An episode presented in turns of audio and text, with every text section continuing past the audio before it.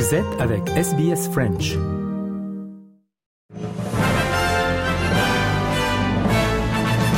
Mesdames et messieurs, bonjour et bienvenue dans votre 3 minutes de ce mercredi 4 octobre. Audrey Bourget aujourd'hui au micro de SBS French News. À 10 jours du référendum sur la voix autochtone au Parlement australien, le support pour le oui a augmenté pour la première fois depuis plusieurs mois, mais le non reste de l'avant.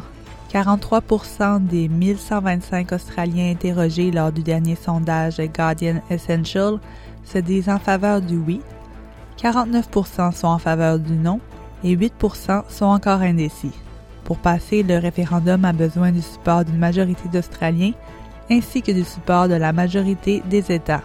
Le gouvernement fédéral se dit prêt à aider les États alors que plusieurs d'entre eux font actuellement face à des désastres naturels. Dans l'est du Victoria, les communautés qui ont déjà été frappées par des feux de brousse se préparent maintenant à des inondations. En Nouvelle-Galles du Sud, 73 feux de brousse font rage et des habitations ont été détruites par les feux sur la côte sud.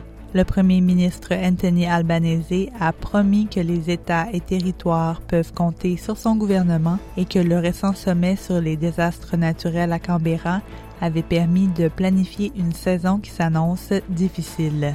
Because we know that the summer uh, that we're anticipating and indeed it would appear we're in right now, even though it's only October, is going to present some real challenges. Et à l'international maintenant, en Haïti, le gouvernement va recevoir de l'aide de l'ONU pour contrer la violence des gangs criminels. Ces gangs tuent et enlèvent contre des rançons. Une force internationale a été autorisée par le Conseil de sécurité. Il sera permis à la force de prendre toutes les mesures nécessaires. La mission multinationale sera menée par le Kenya qui a proposé d'envoyer 1000 policiers. La décision est saluée par Port-au-Prince qui avait demandé de l'aide il y a un an. Mais au Kenya, il y a certaines inquiétudes. On écoute le reportage de la correspondante de RFI à Nairobi, Gaëlle Lalex.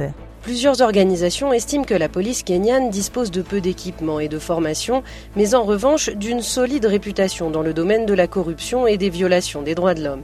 Elles en veulent pour preuve la répression des récentes manifestations de l'opposition. Irungu Yuton est le directeur d'Amnesty International au Kenya. Six mois de violences policières ont fait 50 morts et des centaines de blessés dans des confrontations avec les forces de l'ordre au Kenya. Nous avons vu l'utilisation de gaz lacrymogène, nous avons assisté à des tirs mortels qui ont tué près de 25 Kenyans. Pour la plupart, les preuves montrent qu'ils ont été touchés dans le dos ou alors qu'ils fuyaient la police. Pour toutes ces raisons, nous sommes inquiets que ces méthodes soient exportées en Haïti. Ces organisations demandent donc aux Nations Unies un mandat précis pour encadrer les policiers kenyans. La résolution votée hier stipule seulement que la mission pourra employer des mesures d'urgence temporaires et proportionnées sur une base exceptionnelle.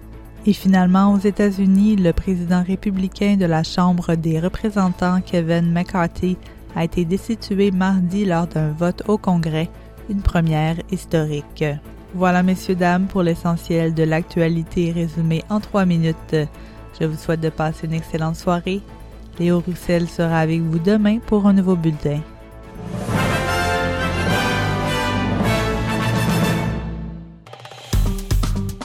Aimez, partagez, commentez.